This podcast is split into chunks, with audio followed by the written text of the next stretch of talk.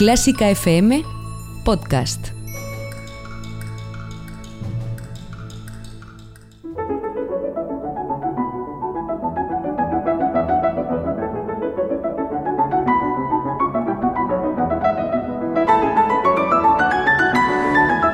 Bienvenidos de nuevo a Cuéntame una música, soy Mario Mora y este lunes, en vez de abrir el ático, vamos a abrir los oídos y vamos a seguir con ese 250 aniversario de Beethoven para un formato en el que vamos a desmigajar otra vez una música, vamos a cortarla a tu gusto, ya sabes, ¿qué quieres? ¿Cuarto y mitad? Pues cuarto y mitad, un filete pues grande, pequeño, lo que tú quieras, porque vamos a descomponerla y explicártela para que puedas disfrutarla aún con más emoción. Porque desde Clásica FM siempre hemos querido divulgar y ya sabes, hacer llegar... para, para, Mario, para, para, para. Bueno, lo primero, yo lo quiero en lonchas, ¿vale? Que no Lonchas. has hecho lonchas. Y lo segundo, cuéntame una música.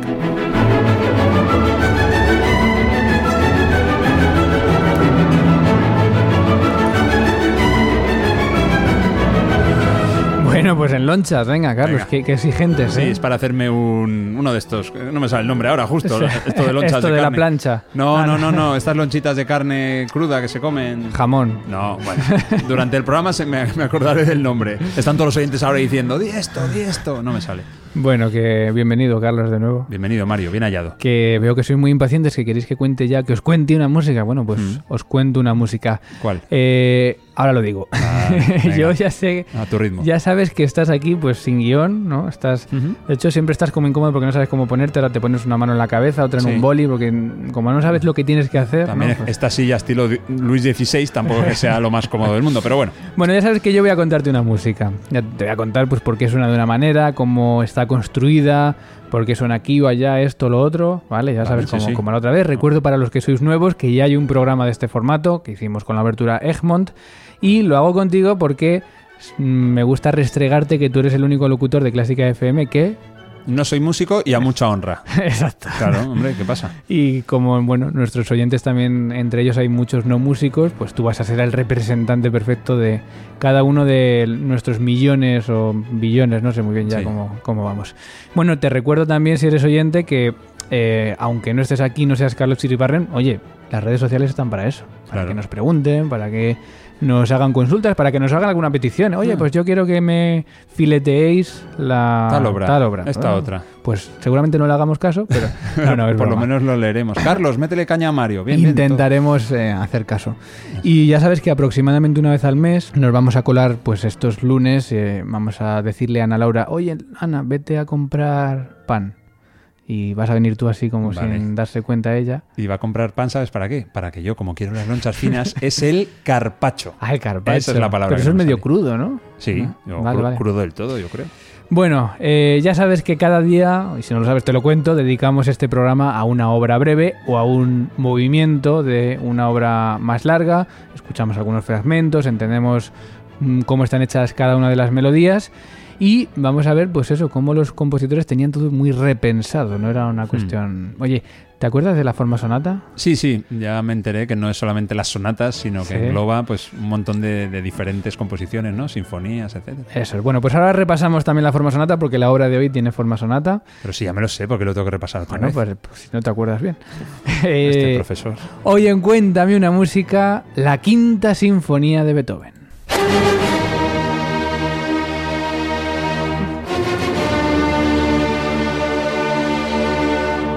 Bueno, realmente solo el primer movimiento, porque si no Ah, necesitaríamos sí. tres horas para, para explicar esta obra en todo detalle, pero nos vamos a centrar en este primer movimiento tan icónico, tan interpretado, tan hiperconocido por todos. Eh, Carlos, ¿tú qué sabes de la quinta sinfonía de Beethoven? A ver, Pues te pongo autoevaluación. No, ¿cómo es esto? Eh, autoevaluación Examen- inicial, evaluación Ah, sí, inicial. examen sorpresa. evaluación inicial. Eh, pues un montón de cosas. A Primero es de Beethoven. Segundo Sí. es la quinta. Tercero Sí. es la del medio, porque tiene nueve. El cinco Justo, el Ecuador. tiene cuatro Sí. de antes y cuatro después. Eh, se la llama del destino. Ahora hablaremos de eso. Eh, se, se la llama del destino, que sea correcto o no, eso ya es otra cosa. Ujú. Eh, Súper popular, este primer movimiento lo versionó La Trinca en los años 80 con su disco que es que es ese Merde y cantaban la Oda al papel higiénico. Esto no lo Casi sabías. tú. prefiero que no lo cantes. Casi, no, mejor, pero dice papel, papel, amigo fiel.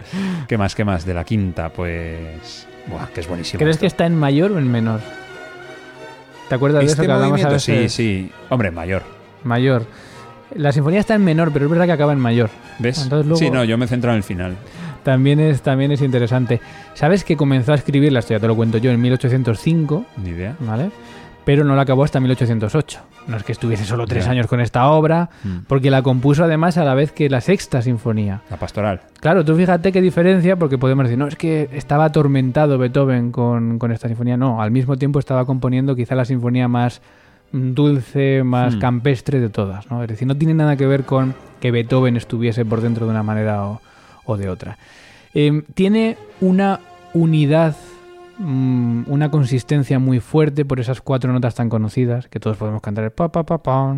¿Por qué? Porque digamos, imagínate que ese es el ladrillo de la sinfonía. Sí. Y está toda la sinfonía construida con ese ladrillo. Poniendo ese ladrillo una y otra vez, ¿no? En diferentes Exacto, mira materiales, esto, por ¿no? ejemplo. Todo el rato es lo mismo, pero puesto en una altura, puesto en otra, y de alguna manera está muy presente. Eso hace que consciente o inconscientemente, pues todo tenga mucha solidez, todo tenga mucha unidad. A esto que le llamaríamos melodía le vamos a llamar célula, como las células humanas. ¿Se llama así en música o Se es llama una así- cosa se tuya? llama así en música. sí. Célula, vale. A veces se llama motivo si es un poquito más largo y cuando es un elemento muy concreto, como cuatro notas, Ah, es una célula. sí, ¿vale? como el, el- No es lo mínimo, porque lo mínimo es la nota, Lo pero mínimo es la nota. casi. Pero con esas células está compuesta la obra, incluso no solo el, el primer movimiento. Vale. ¿Y qué significa esta célula? ¿O qué quiere decir el pop pop pop pin? Tú has hablado del, del, Del del destino. destino, ¿no? Bueno, pues fíjate, Czerny, Czerny que fue un alumno de Beethoven y Carl de- Czerny, Carl sus famosos estudios para piano. ¿no? Eso es. Pues dijo, que esto a mí me, me llamó mucho la atención, que realmente Beethoven eh, no estaba pensando en el destino, sino que estaba inspirado en el canto de una oropéndola. ¿Tú sabes lo que es una oropéndola? Un pájaro pequeñito. Pues fíjate cómo suena una oropéndola, a ver si puede ser o no puede ser. Uh, Es curioso, ¿eh? Tiene Ahora- un giro ahí. ahora menos, pero la primera ha sido, vamos. Ah, sí, sí. Sí, sí, sí, sí. Es curioso. Va a ser que sí. Porque Cherny describe que iba con Beethoven y escuchó Mm. este canto y de alguna manera se inspiró para... Eh, esto quizá Beethoven le quita credibilidad porque Beethoven escribió de este modo el destino llama a la puerta. Claro. ¿Vale? Es decir, Beethoven fue menos, menos casual, sino que fue más, más filosófico. Más trascendental. Y de ahí que tome la sinfonía como el destino, el nombre del destino, pero Beethoven no se lo puso. Es un nombre que, bueno, pues eh, la historia se lo ha puesto como para, como para referirse a, a esta obra. Y sin duda es, es un, digamos, un, un carácter que tiene la sinfonía, que empieza como con este destino llamando a la puerta, pero sin embargo es una sinfonía que llamaríamos de victoria. Es decir, este destino del comienzo va a ir desarrollándose a lo largo de los movimientos para acabar en el último movimiento, que no sé si lo tienes en la Sí, cabeza sí. ahora mismo. Sí, porque la canción de la trinca también. ¿Está bien? Sí. No, esta parte no. Es todo el triunfo. Sí, de- esto es, vamos.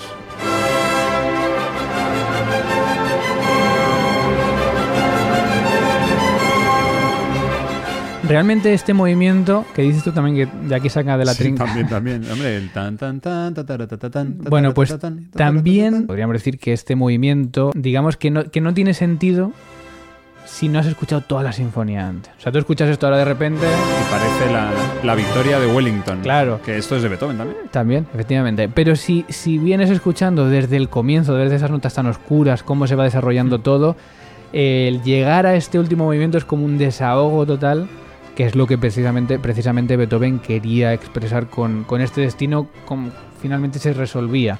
Y de hecho este motivo del pa pa pa pam, Beethoven lo utilizó mucho en sinfonías anteriores. ¿Ah, sí? Bueno, no en sinfonías, en obras en Ah. general anteriores, también en alguna sinfonía. Pero eh, dicen, yo no, lo- no, no he escuchado todo, todo, dicen que dejó de utilizarlo a partir de entonces. Como si ese motivo se hubiese resuelto. Si Eh, ese destino ah, se hubiese resuelto en después de esta la quinta, sinfonía. vale. Exacto. ¿no? Bueno, pues son curiosidades eh, de esta sinfonía que busca este final. Pero fíjate que en el tercer movimiento vuelve a atormentarnos los oídos esto.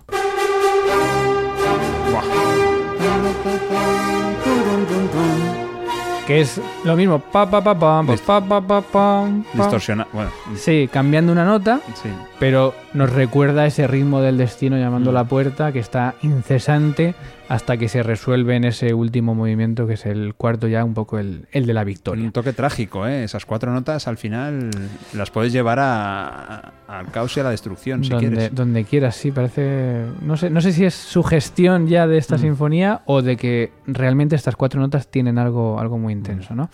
Bueno, eh, si recordáis o habéis escuchado el capítulo de Egmont de hace un mes, eh, ahí hablábamos de descripción, hablábamos de escenas, hablábamos de cosas que pasaban en la música, había acción, ¿no? En esta sinfonía no podemos decir que haya este tipo de acción, porque aunque tenga el destino, aunque tenga esta victoria, no se está describiendo situaciones en concreto. Y esto es lo que llamamos música pura.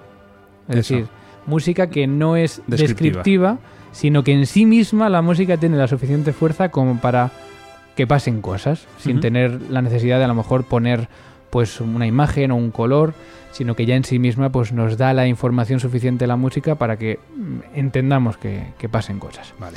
Bueno, estreno.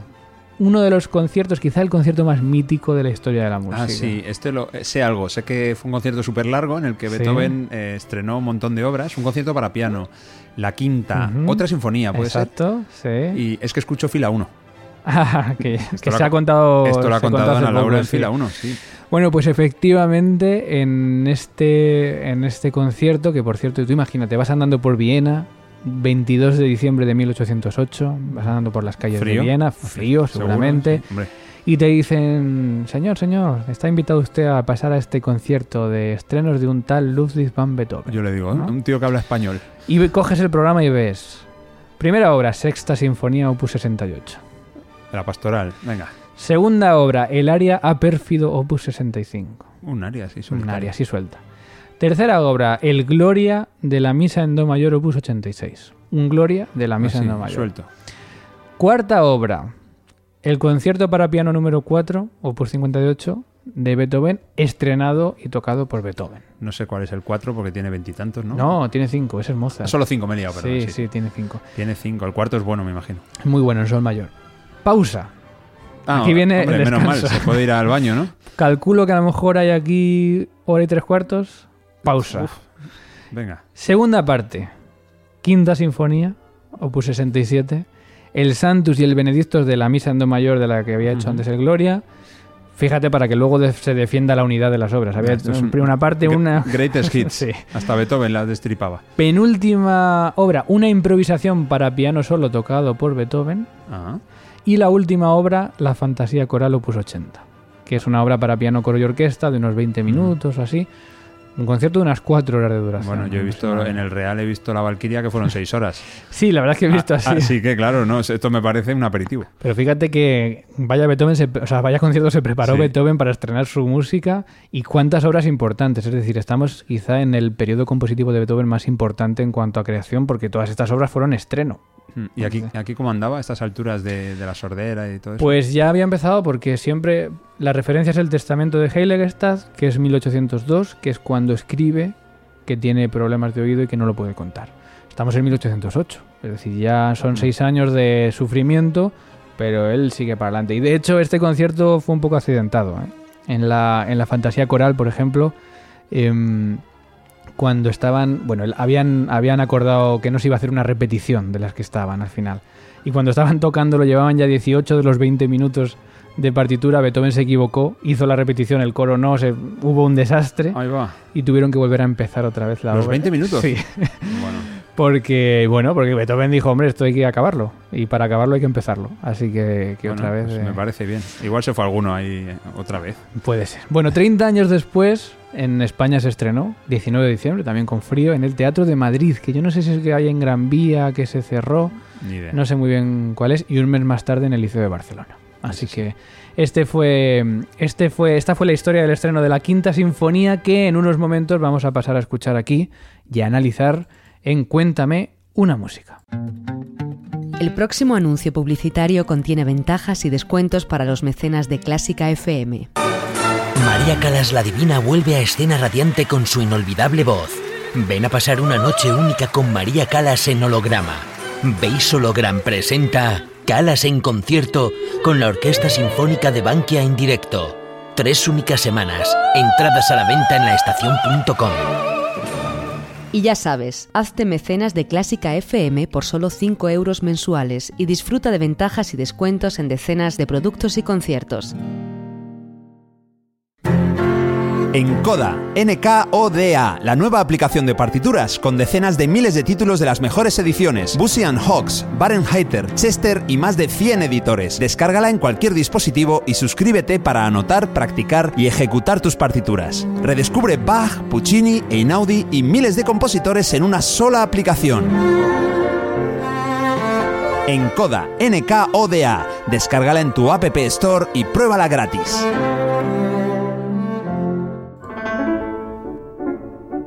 Mario, cuéntame una música.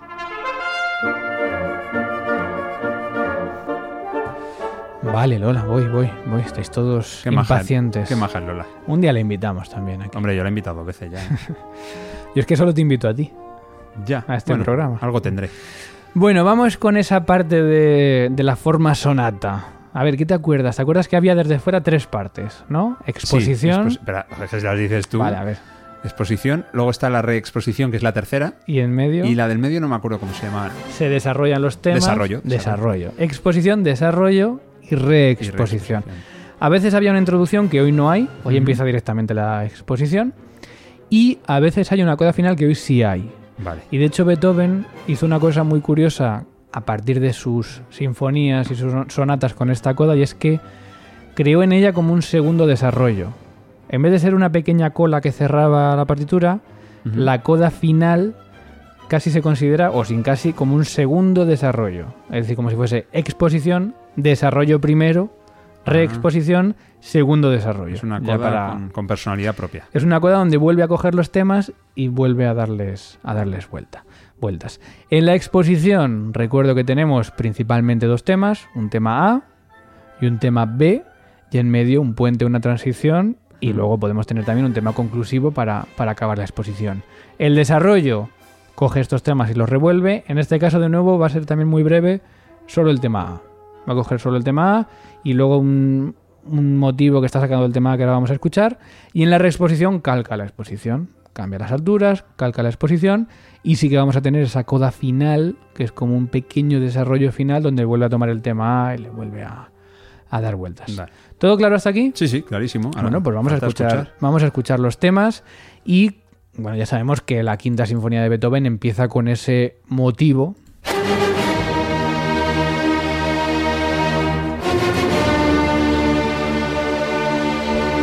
que es el comienzo del tema A. Sí. ¿Vale? Esto ya es el tema, esto ya es la exposición, esto es el tema A. El tema A tiene este antecedente, que es el motivo que conocemos, y ahora el consecuente que vamos a escuchar, que son como estas imitaciones de este motivo, como si se hubiesen disgregado por, por toda la orquesta. Genial, realmente. Es decir, todo está hecho con ese ritmo. Las alturas cambian, incluso a veces la dirección de las notas cambian, pero todo es ese mismo motivo que ha hecho pues por toda la por toda la orquesta. ¿La dirección de las notas? Sí, porque a veces es ta ta ta ta ta ta ta ta ta ta Ah. ta ta incluso Ah, el- entiendo. Bueno, sí, cambia las notas. cambian las notas, Vale. sí. La dirección es como si nos fijamos en el dibujo De, arriba abajo, de abajo arriba. Nos fijamos en el dibujo y, y cambia también. Bueno, esto es el tema A, que es el tema que todo el mundo eh, conocemos. En la reexposición, es decir, recordamos, después del desarrollo, cuando vuelve este tema al final, pues muy parecido. Lo único que en Beethoven, la reexposición suele ser el clímax. vale. Ujú. Es decir, donde toda la orquesta toca, donde está todo lo fuerte que se puede tocar, suele ser justo donde empieza la reexposición, donde vuelve este tema. Y aquí no es menos.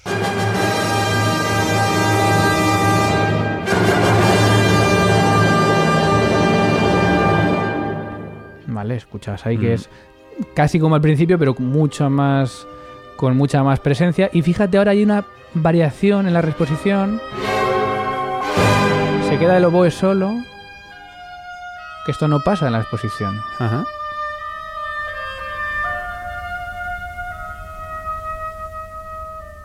Y sigue la orquesta con eso, ¿vale? Esto, bueno, pues es una pequeña cadencia del oboe que marca la diferencia con la exposición en cuanto a la temática. No tiene mayor importancia, pero bueno, es un, es un elemento distinto, distintivo de, de la exposición. Sé que no lo sabes, pero ¿por qué escogió el oboe? Me refiero, ¿qué, qué tipo Pero tú de- sí lo sabes. No, yo ya sabes. no. Pero me refiero, ¿por qué? qué- Mm. ¿no? ¿Qué- qué- o sea, ¿qué otro instrumento podía haber sonado ahí y qué instrumento no sonaría en ese momento? Hombre, quizá la flauta también podía haber hecho ese tipo de, de cadencia. Eh, incluso el fagot, cualquiera de viento me- que de viento madera lo podría haber hecho. No creo que lo hubiese hecho un instrumento de viento metal, que es Sí. más para, la, para las partes, Más digamos, grandiosidad, sí, ¿no? grandiosidades. Sí. Y sin embargo, esas líneas cadenciales les pegan muy bien a estos instrumentos de, de viento madera. Bien. Pero no sé el por qué eligió luego Bueno. en ese caso. Bueno, pero has contestado lo que yo te- realmente te pedía. Bueno, en- vamos al desarrollo, donde también está presente este tema A. Aunque más que lo que es el tema A, claro, lo que aparece es esa célula que hemos hablado. Sí. O sea, esa célula está por todos sitios todo el rato. Entonces, el desarrollo se basa precisamente en desarrollarla.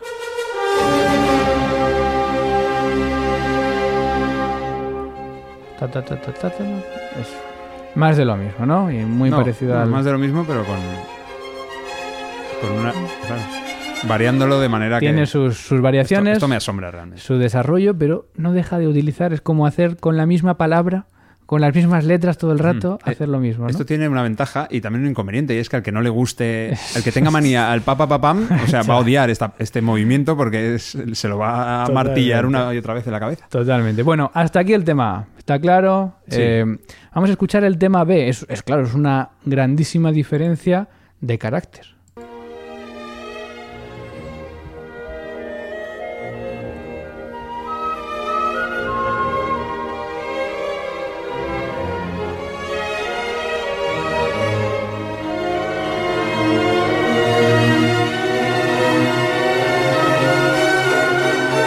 Hasta que ya, mm, digamos que resuelven ese tema conclusivo y demás. Eh, si el tema A era el del destino, el tema B pues es quizá más pastoral, ¿no? Sí. más, más tranquilo, más positivo eh, y es exactamente igual en la reexposición.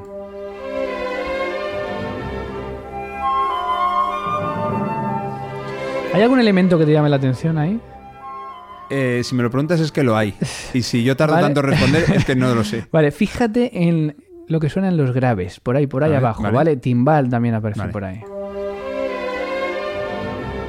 Ah, bueno, es que está ahí escondido, es verdad. ¿Vale? Esa es la solidez que tiene este movimiento. Es decir, hasta en los momentos donde no pegaría, está presente esa célula, ¿no? Y esto solo lo puede hacer Beethoven. Esto no muchos Mm. compositores son capaces de hacerlo. Pero hasta en el tema B escuchamos por debajo ese- esa célula tan, tan Qué increíble. bueno, sí, sí. Bueno, recordamos que hay un tema A, que es el del destino, va a haber una transición, y antes del tema B hay un enlace que es eh, este, que es el mismo motivo del, del destino. Y aquí ya empieza el tema B, ¿vale? Que es el mismo enlace que de la exposición. A ver, eh, prueba de oído. En la exposición era, ¿qué instrumento? Eso es un... Una- Una tuba. Un, no, el truco es muy grave. Ah, y de hecho no, no había todavía. No, una trompeta. Una trompa. Una trompa, ¿Vale? vale. Y esto, sin embargo, es que está muy agudo para su. Para Ah, su- un fagot. Un fagot, muy bien. Eh, ahí está. Es que, ¿Sabes por qué? Porque eh, hoy toca fagot, sí que Sí. le hemos metido mano y a la tuba todavía no. Eso va a ser. Bueno, en fagot Eso- estamos a punto. Eso va a ser. Bueno, pues ese enlace simplemente nos prepara para el tema B. Pa, pa, pa, pam, pam, pam. Y ya empieza el tema mm, melódico, pastoral o como lo queramos llamar.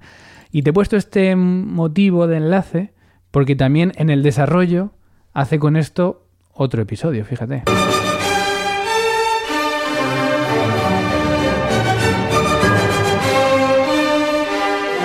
Coge eso Sí, y sí, también mo- le... momento tormentoso ahí. Muy, muy tormentoso. Es el drama casi de, de todo el movimiento. No hay mucho más. Vamos a empezar a... Es suficiente, ¿eh? ¿te Creo parece que poco? sí, creo que sí. Además, lo bueno de esta sinfonía, aparte de que es muy conocida, es que los dos temas son muy diferenciados. El Claro. tema A es como es y el tema B es todo lo contrario, entonces nos ayuda también a distinguir muy bien dónde, dónde estamos en cada momento. Bueno, pues como siempre vamos a escuchar el, el primer movimiento completo. Yo voy a hablar, eh, vamos a ir comentando juntos cada una de las secciones de los temas que van a ir sonando. Vale. Y eh, luego ya, para acabar el programa, vamos a dejar a los oyentes que lo escuchen sin comentarios para que lo Sí. vuelvan a disfrutar ya sin molestias. Sin molestias. sí, Iba a decir esa misma palabra. Me voy a poner cómodo. Cojo estas sillas y voy a estirar un poquito las piernas porque me apetece. No te duermas, ¿eh? No, no, jamás. Vamos con este primer movimiento de la quinta Sinfonía de Beethoven. Exposición, tema A.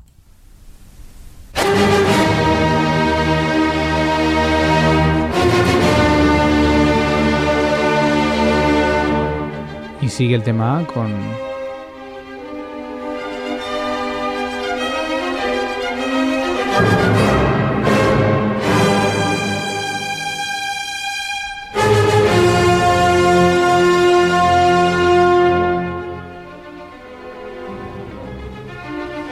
Y ahora estamos ya en la transición hacia el tema B.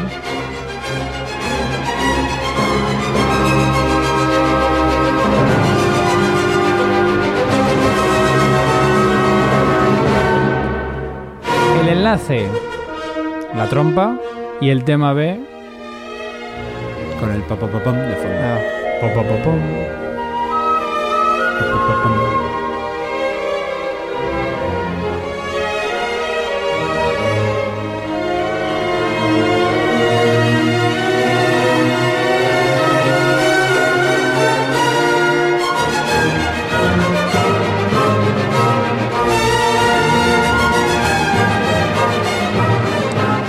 Conclusivo sobre el motivo del destino.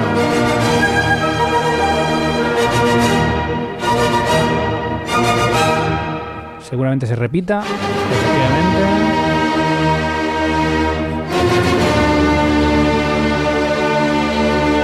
Vale, esto es, esto es muy típico, viene de la forma barroca y es que se repite la exposición completa. Ajá. ¿Vale? Aquí hay un, un signo de repetición. Pero tal cual, así. Tal cual, y se vuelve al principio. O sea, los compositores Ah. vuelven la página y vuelven a empezar.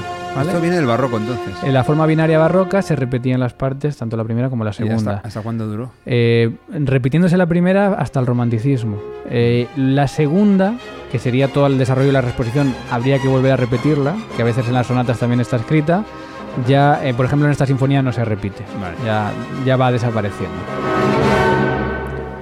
Enlace y tema B.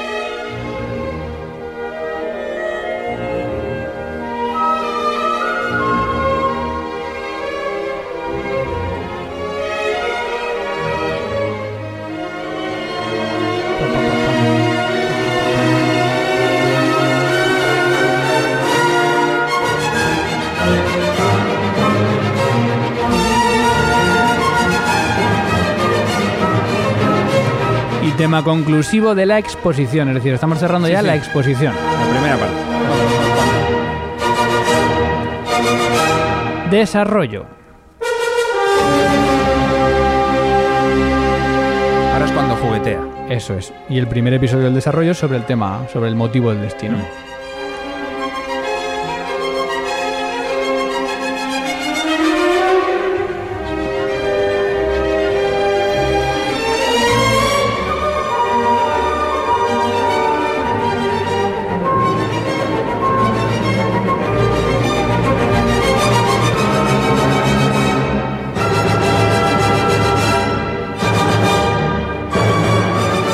Y episodio 2 sobre el motivo del enlace. Pero vamos, sigue siendo un poco el mismo ritmo.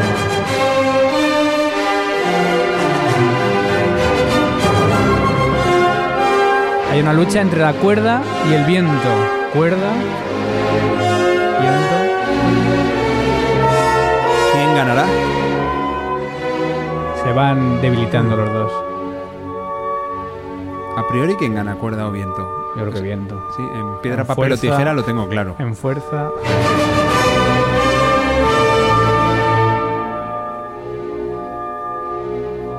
Retransición. Vamos ya a la reexposición. Otra vez a empezar de nuevo con los temas. Vale. Reexposición.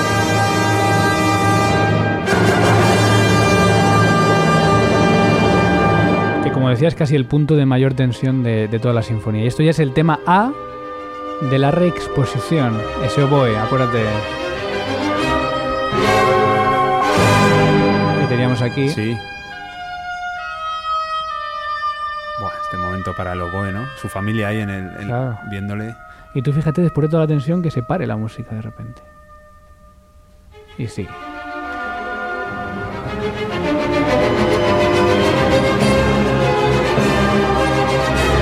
Y esta es la transición ya hacia el tema B.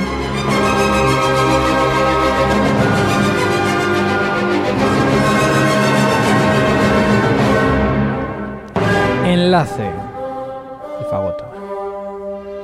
Vale, y este es el tema B, también con el timbal abajo. Puedes jugar a ser timbalero. Es verdad. No es fácil, ¿eh? Pom,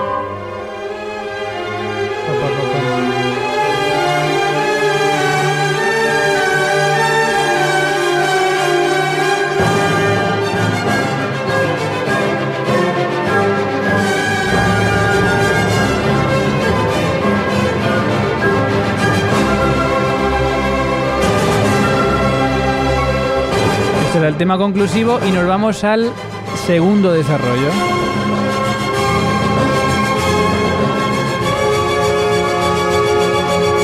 Que es la coda final.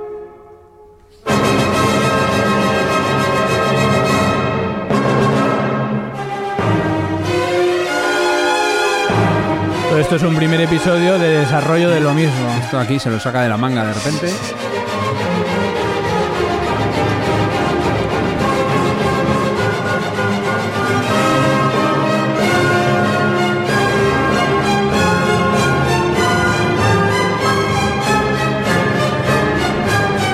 Y vuelve esa lucha entre cuerda y viento del desarrollo. Viento, cuerda.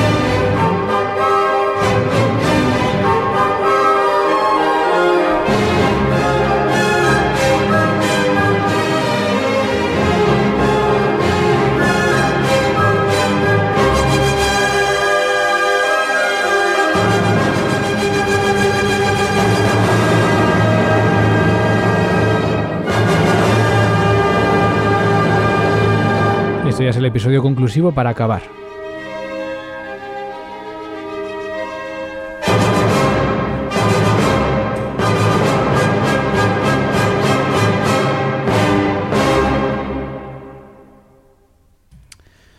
Bueno, ¿qué? Estremecedor. Es impresionante, ¿eh? Yo, Sí, bueno, es que claro, el talento de este hombre. Claro, eh, intento yo medir alguna habilidad mía comparable con, con lo que hace este tío. tú tienes muchas, Carlos. A partir- no, no, por muchas que tenga, yo y la mayoría de gente que conozco que- que- o que conoceré en mi vida, es que no es nada al lado de, a partir de cuatro notas, que son cuatro Sí, notas. sí, Esto es un comienzo con cuatro notas y hasta dónde llega, y, cómo juega, y repite, y sube, y varía, y queda esto que es, pues que quedan otros tres movimientos por delante que dices, es que es una aventura, ¿no? Es como, dame cuatro piedras que te hago una catedral. Pues algo Es así. Un poco lo que... así. Un No, y a mí es una cosa, hay una cosa que me apasiona de esta sinfonía y es que normalmente lo, lo excesivamente popular queda manido rápido, o sea, ya se desgasta, ¿no? De tanto. Y a mí con esta no me pasa. No. O sea, la vuelvo a escuchar y me vuelve a impresionar. Sí, igual en una melodía más sencilla podría Sí. ser, pero bueno, es que esto Tiene algo que, que sigue. una profundidad Es increíble. brutal. Yo sí. la, la puedo haber escuchado 500 veces en mi Mm. vida o más. Yo menos. Y, y es que sigue pareciéndome tan impresionante como, como el primer día. ¿Qué crees? ¿Que tuvo buena acogida en su estreno? Pues, pues, por probabilidades voy a decir que no, porque la gente, la gente no se da cuenta de la grandeza de algunos hasta tiempo después. Eh, bueno, no, no, digamos que tuvo mucha fuerza. Es decir, no, no cayó mal No la fue un gente. fracaso. Sí, no fue un fracaso. Y de hecho, a los que más les impresionó fue a los, a los artistas, ¿no? Por ejemplo, Goethe dijo, esto es algo grandioso. Bien, fue la, frase que dijo. Eh, Schumann, por ejemplo, dijo eh, tantas veces como la oímos, fíjate lo que decía yo, ejerce sobre nosotros una fuerza invariable, como esos fenómenos de la naturaleza que por muy frecuentemente que se produzcan, nos llenan siempre de temor y de asombro. Schumann, Robert. Robert Schumann, sí. Mm, Berlioz, por ejemplo, mm, le preguntó a, a un compañero, Berlioz era muy crítico en la época, ¿eh? Ajá. Y le preguntó a, a Lesser, que era pues un también un creo que era director, no me acuerdo bien. Y le dijo, "Bueno, ¿qué te ha parecido?" Lesser le dijo, "Uf, salgo necesito aire, es inaudito, es maravilloso, me ha emocionado tanto, me ha trastornado tanto que al abandonar mi localidad y querer ponerme el sombrero, he creído que no podría encontrar mi cabeza. Dejadme solo hasta mañana." Oh, Y al día Bueno, siguiente también, al día siguiente, eh, Berlioz volvió a, a ver a Lesser y, y Lesser esta vez le dijo, no se debería hacer música como esta. Y Berlioz le contestó, quedaos tranquilo, querido maestro, no será demasiada. No. bueno, pues era crítico, pero aquí está claro que, Sí, que no lo podía ser. pero, pero bueno, dicen que uno de los estrenos pues hubo como, como... Realmente era como un trance para la gente que lo escuchaba en directo. Porque claro, ahora yo creo que estamos muy vacunados Sí, de todo lo que suena y tal. Pero entonces era como algo que... Lo más, bueno, pues lo más moderno que se había hecho jamás en la música, ¿no? Tú fíjate, claro, exactamente, y con esta fuerza, ¿no? Berlioz escribió en una crítica, dice, el auditorio, en un momento de vértigo, ha tapado a la orquesta con sus gritos. Eran exclamaciones furiosas mezcladas con lágrimas y risas. Un espasmo nervioso recorrió toda la sala. Esto es una descripción en, un, en la Gaceta Musical, en un periódico. Sí, Las risas no las entiendo. Pues como si hubiesen entrado en trance la gente. o sea, es una... ya, no, sé. Risas algún, algún... Dicen que algún viejo militar gruñón se levantó y gritó, el emperador es el emperador.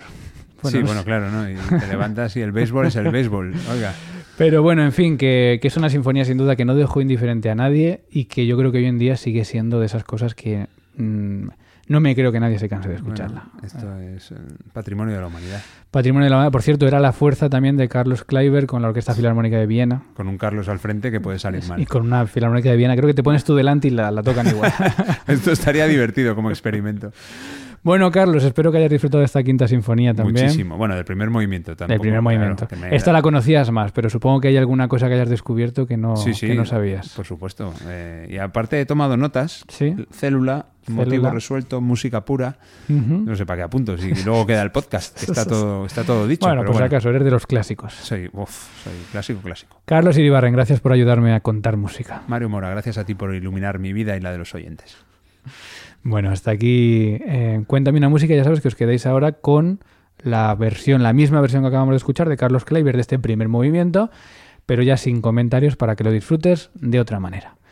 Nos vemos en el siguiente, que será alrededor de un mes, y como siempre en Clásica FM con la mejor música del mundo. Adiós.